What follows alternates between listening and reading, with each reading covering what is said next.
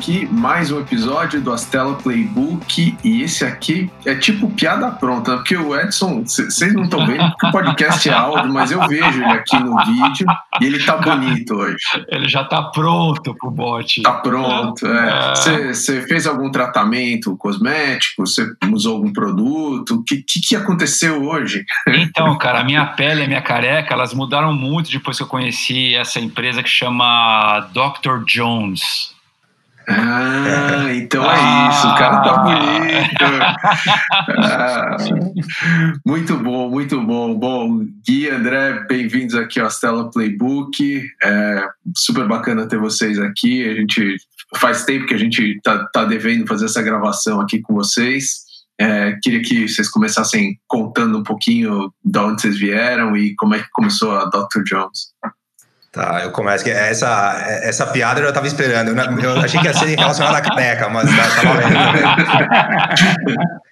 o, mas, pô, não, primeiro, né, óbvio que em nome dos dois, é super, super obrigado pelo convite, um prazer estar aqui, a gente é super ouvinte do, do podcast, então uma honra estar aqui, né, esperamos manter o nível aí do podcast.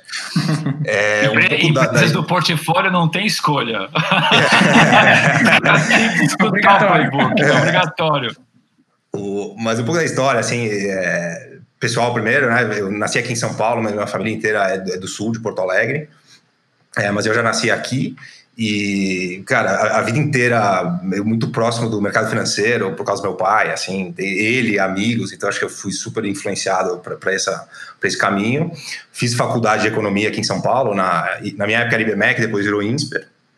E, e cara, durante toda a faculdade era muito claro que eu queria trabalhar no mercado financeiro. E aí eu acho que um pouco de influência pessoal minha, do meu pai, etc. Mas acho que na nossa geração, até o André depois complementa, mas, puta, assim, nove de cada dez queria para o mercado financeiro, assim, não sei qual motivo ou não, mas naturalmente eu fui direcionado e, assim, entrei como estagiário, ainda treinei no, no Itaú BBA, na área de investment banking e fiquei lá até sair para fazer a Dr. Jones, né? até a gente, a gente pedir demissão, cada um no seu emprego para montar esse negócio, assim, né? Bom, é, um pra, é, um prazer também estar aqui, acho que é uma honra, né? Enfim, pô, super ouvinte também aí do, do podcast, acho que praticamente ouvi, ouvi todos, zerei praticamente todos os episódios. E, bom, acho que o, meu caminho foi muito parecido com, com o do Gui, eu também é, comecei minha carreira no mercado financeiro como estagiário é, na corretora do Itaú, trabalhei no, no Flor mesmo ali, naquela gritaria com, na BMF, é, depois eu fui para o Itaú BBA, é, também trabalhei como trader, daí eu saí de lá, trabalhei no fundo é, de ações. É, e meio que eu sempre achei que eu tinha esse desejo de, de enfim, de, de continuar no mercado financeiro, né? E, e, e acho que um pouco pós-crise, assim, a gente é, meio que queria empreender, né? Enfim, queria é, foi uma, construir algo assim, né? E para economia real que a gente chama, né? Acho que o mercado financeiro é, é, é muito bacana, mas assim aquela coisa muito especulativa, é, é, um, é, um, pouco demais assim, né? Então chegou um momento que você fala assim, basta, eu quero construir algo, deixar um legado, construir uma empresa. Acho que é, o Guilherme trabalhou mais com a M&A, então tinha muito contato com a empresa, assim. Eu estava mais na parte acho que mais de trading e e principalmente no, no, no, fundo onde eu trabalhei, eu tive contatos com muito com empresas de small mid cap, né? Então eu consegui, eu comecei na verdade a, a, a conhecer empresas menores, não blue chips, né? Enfim, então pô, conhecer a história do empreendedor, o cara começou lá atrás, criou a empresa na raça, assim assado e tal. Eu falei, putz, acho que é, é o caminho que eu quero seguir, assim, eu quero construir algo quero empreender. É, acho que naquele momento lá era um pouco aquele momento super positivo que a gente brinca sempre, né? Que era o Brasil, era o Cristo, na verdade, decolando, né? Enfim, a capa da Economist, né? Então, super oportunidade para empreender. E acho que o Guilherme tinha o mesmo desejo, né? Acho que deixar ele contar é, um não, e, e, eu acho que esse negócio do mercado, o, o, negócio, o, negócio, do mercado financeiro, né? Assim, no começo é muito impressiona, assim, né? Você tá na faculdade, você começa a trabalhar, a real é que você ganha bem, você tem uma exposição, né? A volumes financeiros é meio deslumbrante, assim, mas para algumas pessoas que não é o nosso caso, chega uma hora que, puta, não é só o dinheiro, assim, né? E falar que é, queria um propósito naquela época é meio forçado, mas, pô, você quer uma coisa a mais, assim, não é só deal making, só comissão, só FIA, assim, né? Você realmente quer construir alguma coisa. Agora, Gui, André, é, acho que esse é um perfil, assim, o um empreendedor que vem do mercado financeiro é, é, um perfil que a gente vê bastante, assim, né, no Deal Flow. É, que, que, dica que vocês dão, assim, para quem está nesse momento, né? Tá numa posição legal, tá, tá numa companhia legal, mas, mas tem esse mesmo sentimento que vocês tiveram lá atrás, né? Você acha que, que precisa ser feito para o cara se preparar, para ele, para ela, claro, se prepararem, né? E, e, e fazerem esse jump? Cara, é, é, é, super é interessante, assim, porque a gente, o que, que era, o, acho que o maior desafio de sair do mercado financeiro é, no fundo, aquela questão do, do custo de oportunidade, né? Você está lá trabalhando, você ganha bem, o bônus é grande, e toda vez que você pensa em sair, é, é aquela conta que o cara faz de puta, mas e dinheiro, né? Pô, eu tô ganhando X aqui, quando é que eu vou ganhar isso de novo? Então, acho que quem fica muito preso né, na, na parte financeira acaba nunca saindo. Então eu tava cheio de, de chefe lá no, no, banco, não sei você, né? Mas, cara semi-frustrado, assim, que não, não conseguiu sair, sabe? Não teve a coragem de realmente dar esse pulo e, e abrir mão daquela do, do bônus, do dinheiro garantido. É, eu acho que a gente teve um, um um certo choque. A gente, a gente era mais jovem, assim, quase ingênuo, assim, né? De, de, do mercado financeiro, você normalmente você se acha esperto, assim, né? Ou seja, tem, uma questão de ego grande, assim, né? Então, acho que quando você sai, você fala assim, pô, eu sou fera, né? Eu sei tudo. E daí, quando você sai, você começa a ver a economia real, e, pô, as coisas são muito diferentes, né? E, assim, e você tá ali numa bolha, na Faria Lima, onde for, é, é um grupo enxuto, é gente de altíssimo nível. Quando você vai para a economia real, pô, o, buraco é grande, assim. Então, acho que tem que ter muita. É, estudar bem, assim, que, que, que, setor você vai atacar, é, que skills você tem que fazem sentido. E até eu tô falando que a nossa história não, não tem muito isso, tá? Né? Porque a gente saiu de mercado financeiro para fazer cosmético. Mas, assim, eu acho que foi um movimento meio radical. Mas eu acho que faz muito sentido hoje para quem do mercado financeiro é que tipo de skills que eu tenho que eu posso aplicar no negócio, ou seja, que tem alguma afinidade. Porque é muito distante da economia real o, o mercado financeiro. É, e acho que também querer desligar, né? Acho que cortar esse cordão umbilical com o mercado financeiro. Ele falou: realmente vou empreender, vou colocar a mão na massa, vou aprender uma coisa nova, vou sair um pouco daquela bolha. É, eu acho que é super importante deixar isso, ele ter isso bem claro na cabeça dele.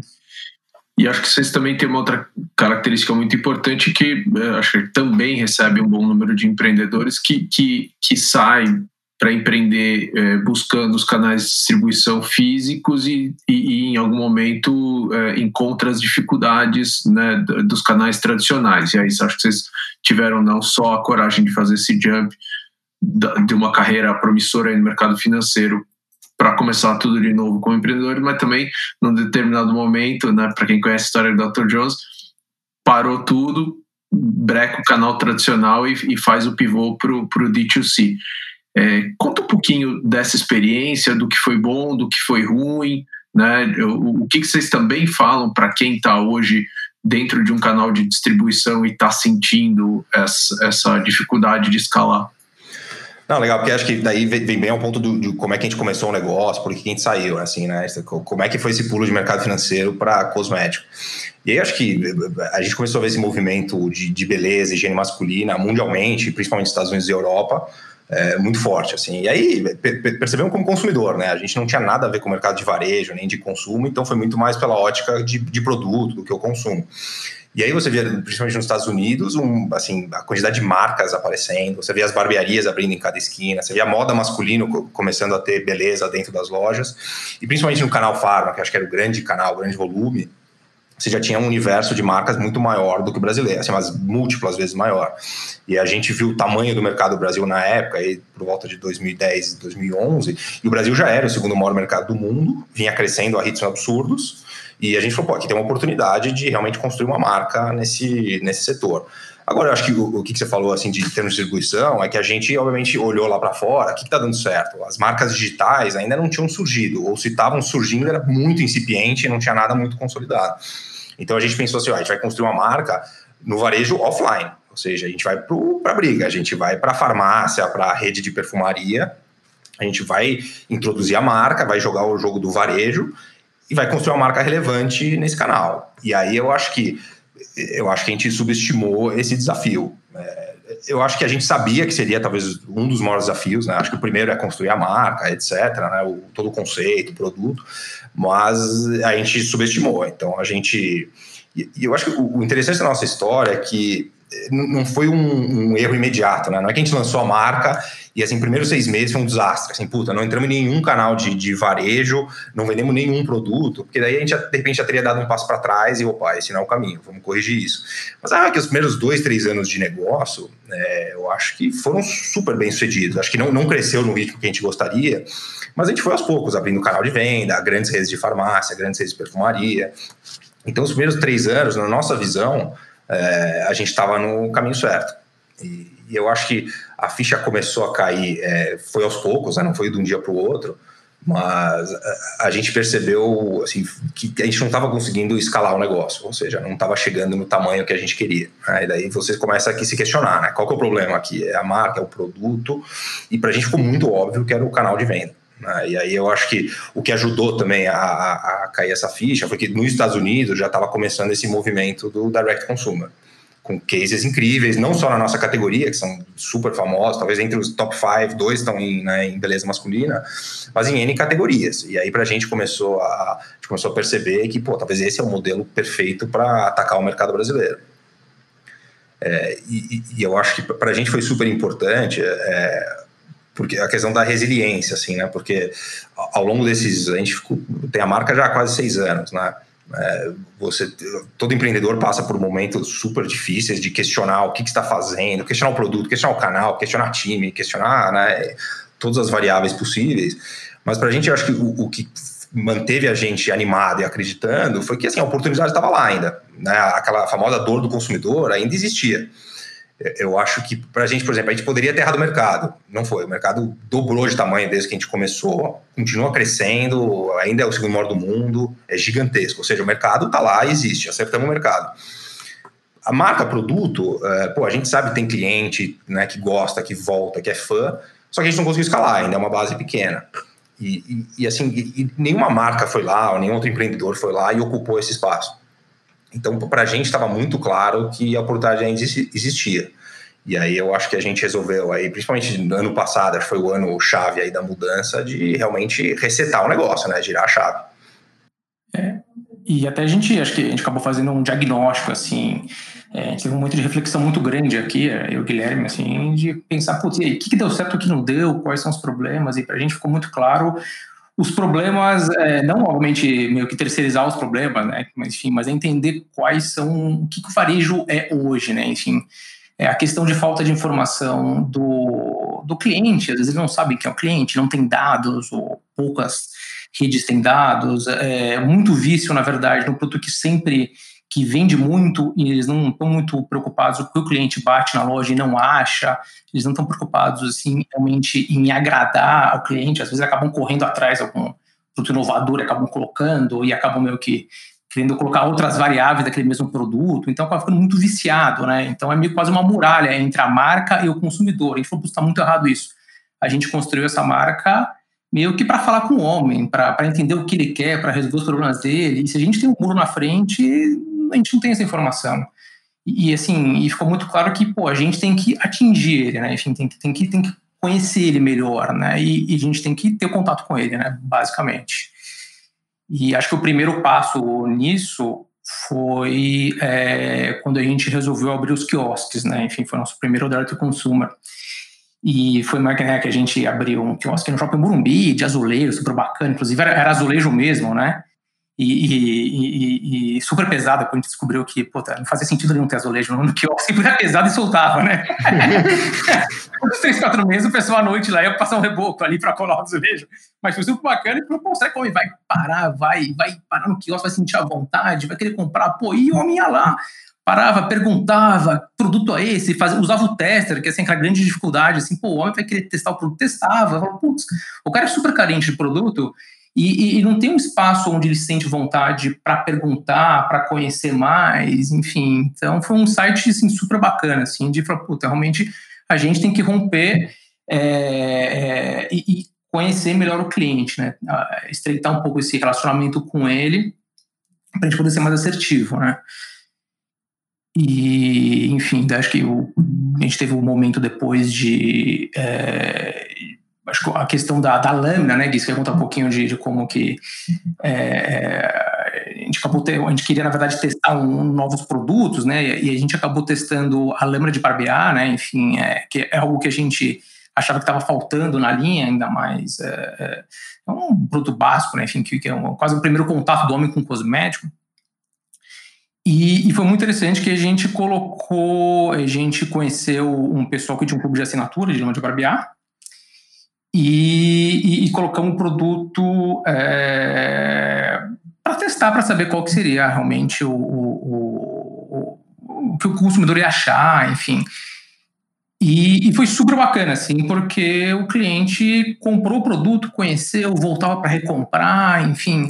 E tinha cliente que ficava voltando só para recomprar a recarga. Falei, puta, isso aqui é um excelente produto para fazer recorrência, né? Porra, é, é um input às vezes que, pô, acabou o shampoo, uso da minha mulher, uso outra coisa. Puta, lembra não, né? Ou ele vai comprar da marca que já comprava antes, ele vai ter que bater lá e comprar. E lá, aí o vendedor ia lá e, putz, cross-sell em cima, né? Falei, puta, isso é um produto bacana. Sem trocadilho aqui, é o que a gente chama do burning hair, né? No caso. existe aqui.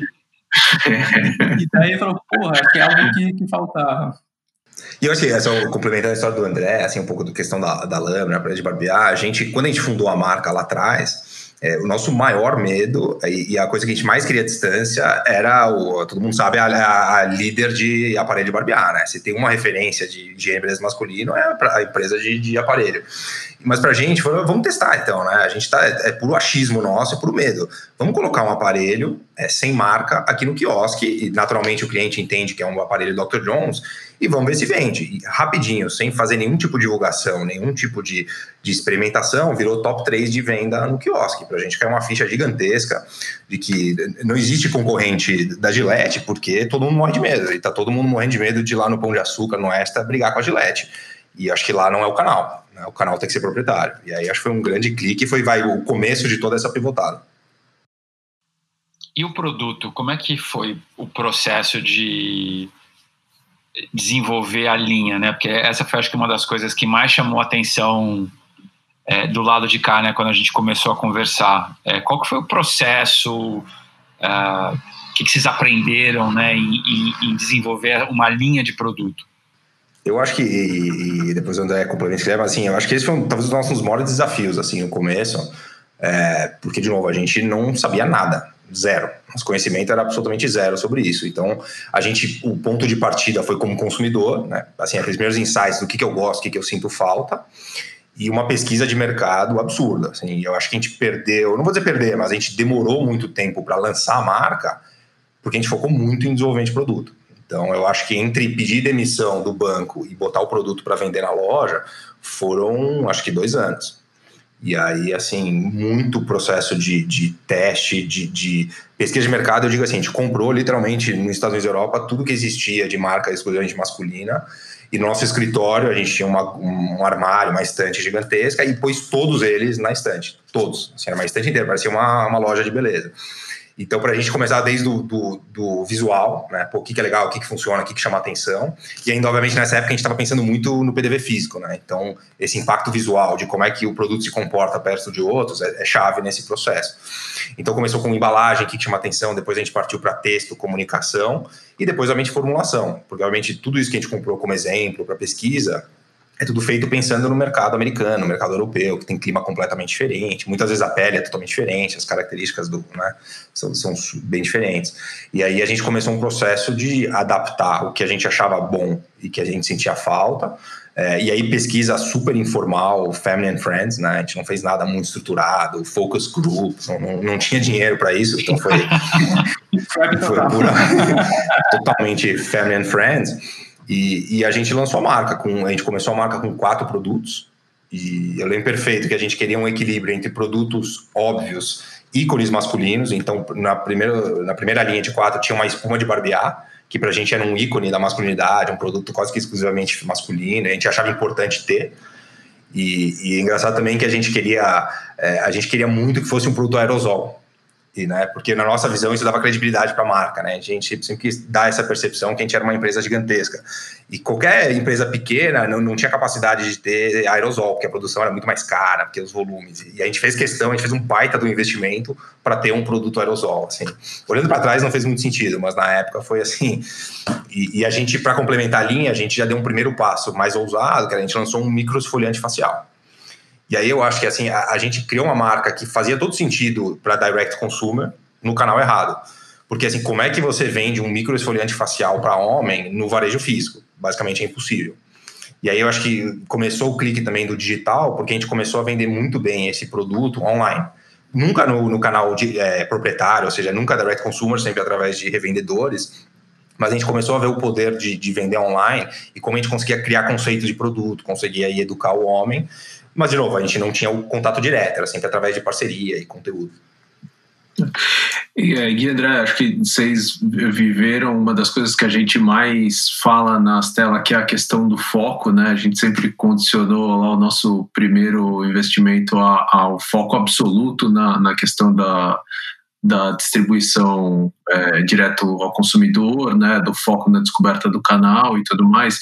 É, queria que vocês contassem um pouco de como foi essa experiência, assim, de realmente. Eu sei que a gente se debateu bastante no começo sobre esse assunto, mas eu queria ouvir o lado de vocês, assim, porque acho que olhando em retrospectiva nesses breves seis, sete meses, né, que a gente que, que a gente começou, que, que essa pivotada toda aconteceu.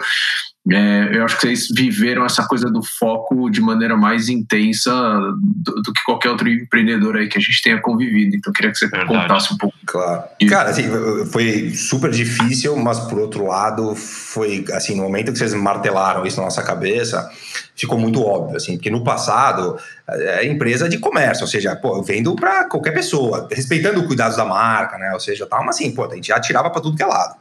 Vendia um pouco online, vendia um pouco na perfumaria, vendia na barbearia, vendia na farmácia, aparecia um evento, pô, vamos colocar o produto.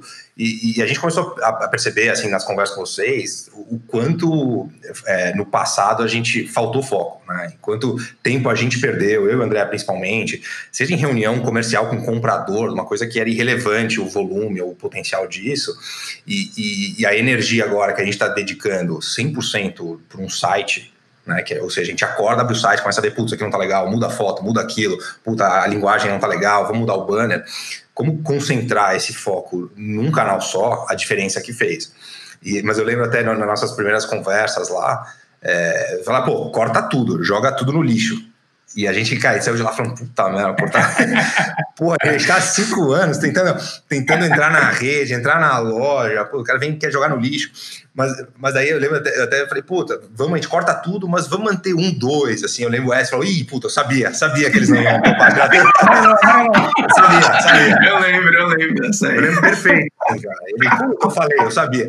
Mas, cara, no final a gente foi super a gente começou essa conversa com vocês, e a real é que a gente começou a gerar chave, a gente ficou tão convencido que a gente começou a gerar essa chave até antes, vai, do nosso né, tá tudo fechado, a gente, a gente ficou muito claro que esse era o caminho, assim, e criou coragem para dizer tchau mesmo, ou seja, foi um trabalho de ligar para os varejistas, ó, não temos mais interesse, pô, Amazon, Amazon, não quero mais vender na Amazon, sabe assim, pra gente, pô, é um passo escada, mas fez tanto sentido que acho que no final acabou sendo fácil, né? E uh, entrando um pouquinho nessa questão do, do direto consumo, acho que você citou a Amazon, a gente tem uh, vários casos lá fora, aqui talvez no Brasil ainda menos, mas certamente surgirão mais, onde você tem essa grande uh, divisão, né? Fazer o direto ao consumidor ou fazer a venda via um grande marketplace digital, né? Que, e, e de alguma maneira vocês conviveram com isso lá atrás também, na, na, fase anterior. Comenta um pouquinho assim de, de, de qual é a dificuldade né, do, do marketplace. Não, a gente até, especificamente Dr. Jones, a gente nunca fez marketplace de fato, né? Foi sempre revenda, ou seja, a Amazon da vida compra, coloca um markup em cima e revende. Mas a, a, a gente a, a, gente cresceu rápido online através de parceiros, então rapidamente virou mais da metade do nosso negócio revenda. E no primeiro momento parecia tudo positivo, né? Volume, estamos crescendo, é, visibilidade online. Só que a gente começou a perder, perceber alguns problemas. Né? Primeiro, esse mesmo site ele vende milhões de outros produtos, né? ou seja, é muito difícil você ter visibilidade lá dentro. É, e ainda mais uma marca nova que nem a nossa, como é que você constrói a marca dentro desse canal que não é seu, né? Dentro da loja dos outros. É, onde você está do lado de outras marcas, pode ter umas mais estabelecidas, outras menos. E a gente, assim, um, um caso clássico para a gente, que foi também meio que foi uma mudança assim, de paradigma, foi assim, a gente fez um lançamento de um produto nosso, é, a gente não tinha e-commerce próprio, a gente lançou num parceiro digital, a gente deu exclusividade de um mês para ele de vendas, para realmente lançar. E a gente queria que ele fizesse uma, uma, primeira compra grande desse produto. E a gente fez uma mega campanha digital nossa, de marca, de influencer, de portal de conteúdo, é, informe publicitário, etc. E foi um sucesso de vendas, mas a gente entregou toda aquela base de clientes novos, todo aquele volume de vendas para o parceiro de varejo. Eu não tinha o dado de um cliente que eu captei com toda a minha campanha digital. E aí, na semana seguinte, esse mesmo varejista está martelando promoção e campanha de outros produtos concorrentes para essa mesma base de cliente que eu ajudei a conquistar aí. Um caso específico, né? obviamente, é, o varejista tem vários clientes que eu também aproveito, mas assim, para a gente ficou claro que a gente tinha capacidade de, de atrair público online, a trazer cliente, aquisição de cliente, só que a gente precisa ter um jeito de manter esse cliente. Se você não tem o dado dele, é impossível. Né? E eu acho que, especificamente para nossa categoria, é, você tem categorias de varejo que, que, o varejista faz um trabalho excelente. Ou seja, se você quer vender aquele produto, você tem que estar naquele varejista. Não é o nosso caso, porque assim a categoria masculina ainda está se desenvolvendo. Então, você chegaram a ter algumas startups bacanas de, de, de varejo online de produto masculino, mas nenhuma escalou o suficiente. Mas, assim, era um canal muito bom pra gente, porque ajudava a educar o homem, gerava experimentação. Mas o que, que sobrou? Quem são os grandes players? Não, não focam no masculino. Então, os focados em beleza são femininos, então toda a experiência do site, de assim, user experience é totalmente desenhado para o público feminino. E é diferente do masculino, porque o, mix de produtos, as categorias, é tudo totalmente diferente. Ou seja, não faz sentido eu entregar metade da minha margem para esse site vender meu produto, porque ele não vai construir minha marca, não vai educar o consumidor. É, e aí a gente tomou decisão, assim, e, e resolveu cortar. E, e por enquanto tem se provado super correta, por enquanto. E acho que complementando só, eu acho que outro problema grave também é a falta de dados, né? Enfim, de não compartilhar os dados. Né? Então você não sabe quem é seu cliente, se ele está recomprando, está vendendo para o mesmo cliente, para um cliente novo, ou alguma ação de sampling também, e aí, converteu, não converteu. Então eles acabam abrindo muitos dados para você como marca. Então é muito difícil você tomar algum tipo de decisão. Então você fica muito dependente deles e cai de novo naquele velho problema do varejo, né? Enfim, essa falta de informação é um problema para a marca, né? Acho que atrapalha muito o processo de decisão dela. E, quais são os principais aprendizados nessa busca de achar o canal de distribuição perfeito, né? Assim, o que, que tem dado certo na busca, o que, que é difícil é, e, e como que vocês conseguiram crescer tanto nas, né, nos últimos meses? É, não, legal. Acho que assim, o, o primeiro, a questão do foco acho que fez uma baita diferença, né? Um pouco, acho que metade do crescimento aí que a gente teve recente é realmente questão de foco. Né? Mudou totalmente o nosso mindset, time, etc. Acho que isso ajudou muito. Mas eu acho que a gente começou a usar ferramentas que, puta, acho que até são básicas, assim, que a gente nunca tinha usado. É, por exemplo, a questão de pesquisa. É, a gente, desde que a gente começou a vender direct consumer, a gente com, com frequência, mensalmente e tal, a gente está conversando com os clientes, né? Então, assim, não tem nada melhor do que realmente ouvir direto do seu consumidor o que está funcionando, o que, que não está, por que canal ele veio, o que, que impactou ele. Isso é uma coisa que a gente nunca teve. Em 5, 6 anos de marca, a gente nunca teve contato nenhum direto com o consumidor. Fora o quiosque, né? E daí eu acho que o André completou bem. O quiosque foi a nossa primeira sensação de direct consumer onde a gente conseguiu ver esse negócio da pesquisa. Então, assim, o que, que o homem está procurando, o que, que ele não está achando, por que, que ele não comprou, o que, que ele gostou, o que ele não gostou, numa escala mínima, né? Obviamente, presencial em um shopping em São Paulo. Quando a gente vai para a internet agora, a gente está vendo o, o, o, poder de, de, de ter esse diálogo com o consumidor.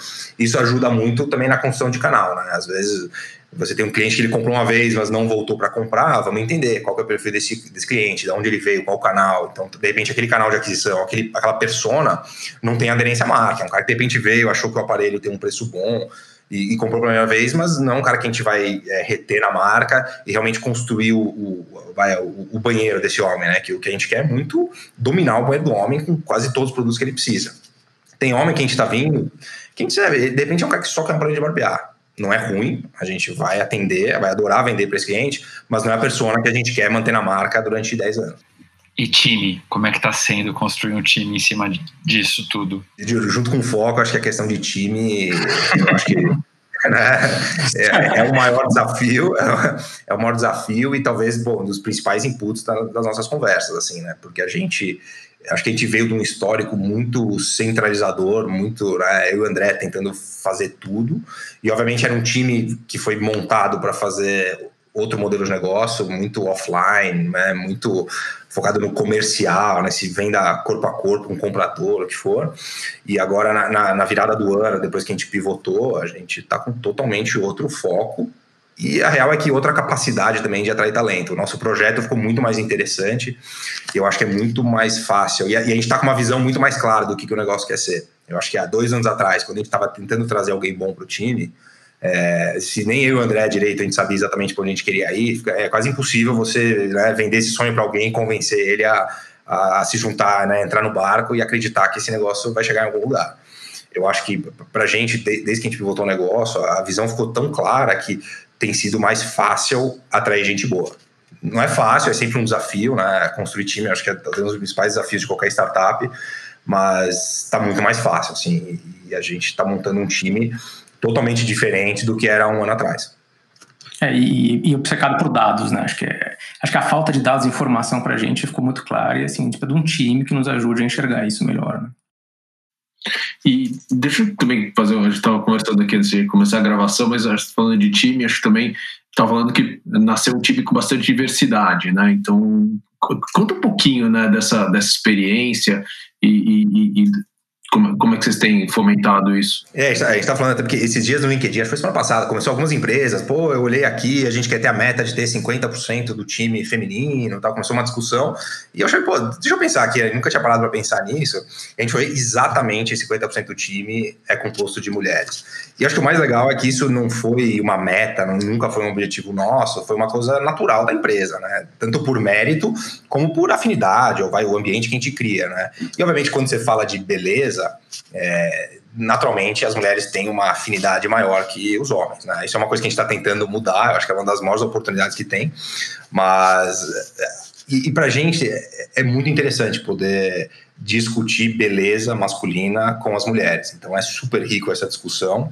Elas têm totalmente outra visão sobre como elas relacionam com beleza, com produto, a rotina.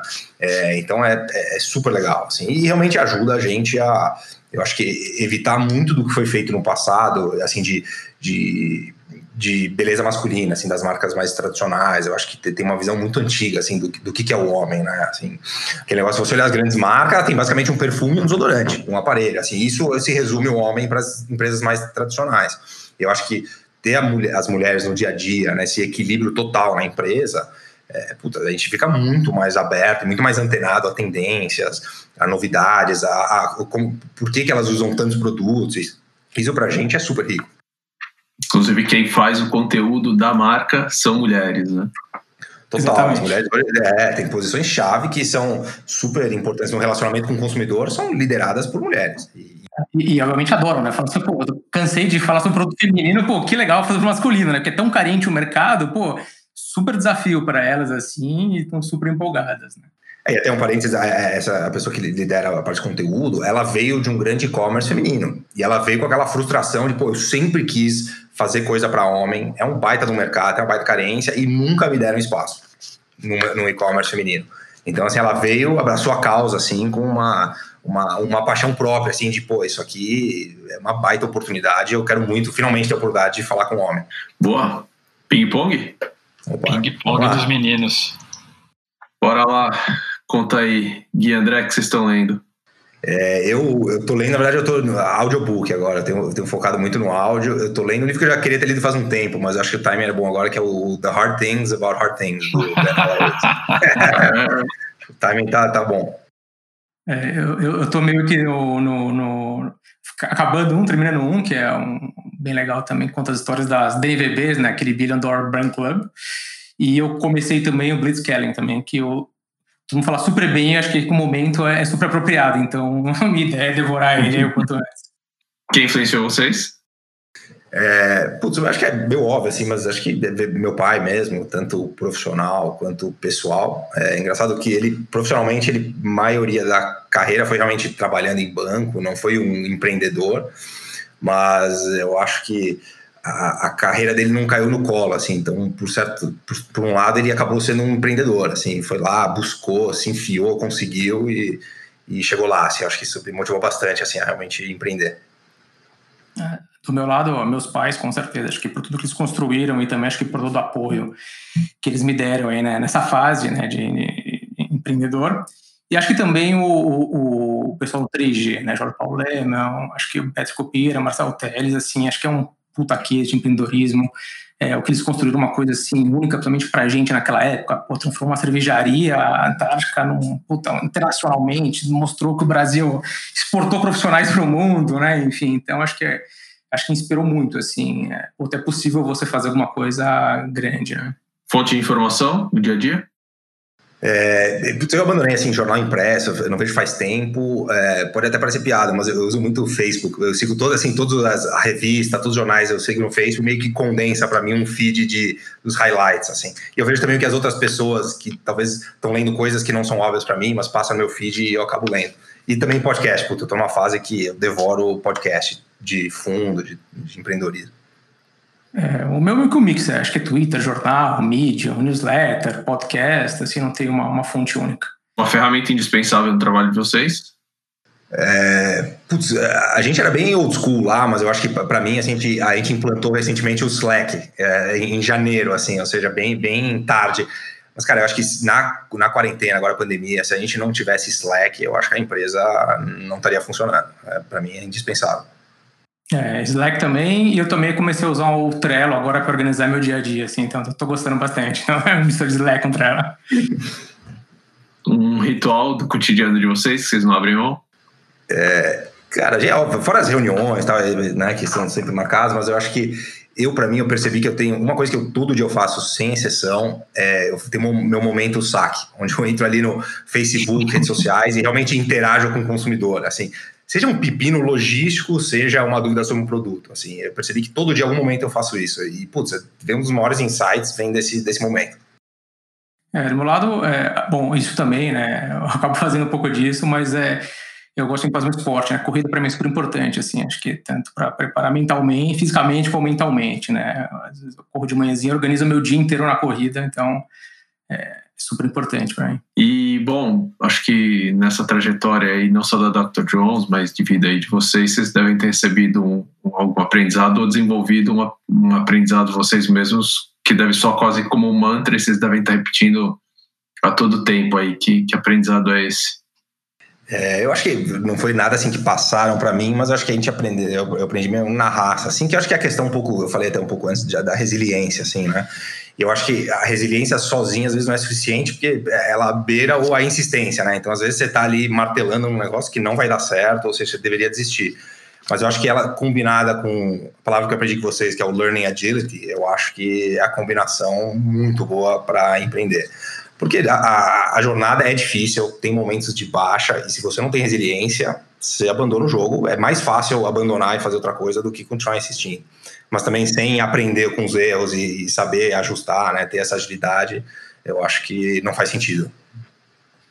É, do meu lado, acho que usando um pouquinho, acho que é, que me influenciou a questão do 3G, né? Acho que a questão de sonho grande, né? Acho que essa frase ficou muito marcada na cabeça, né? Que assim, é sonhar pequeno dá o mesmo trabalho. Então, pô, sonho grande que você vai chegar Super. E estamos aqui junto com vocês para fazer esse sonho ficar cada vez maior. Legal. Boa. Boa, legal. legal. Obrigado aí.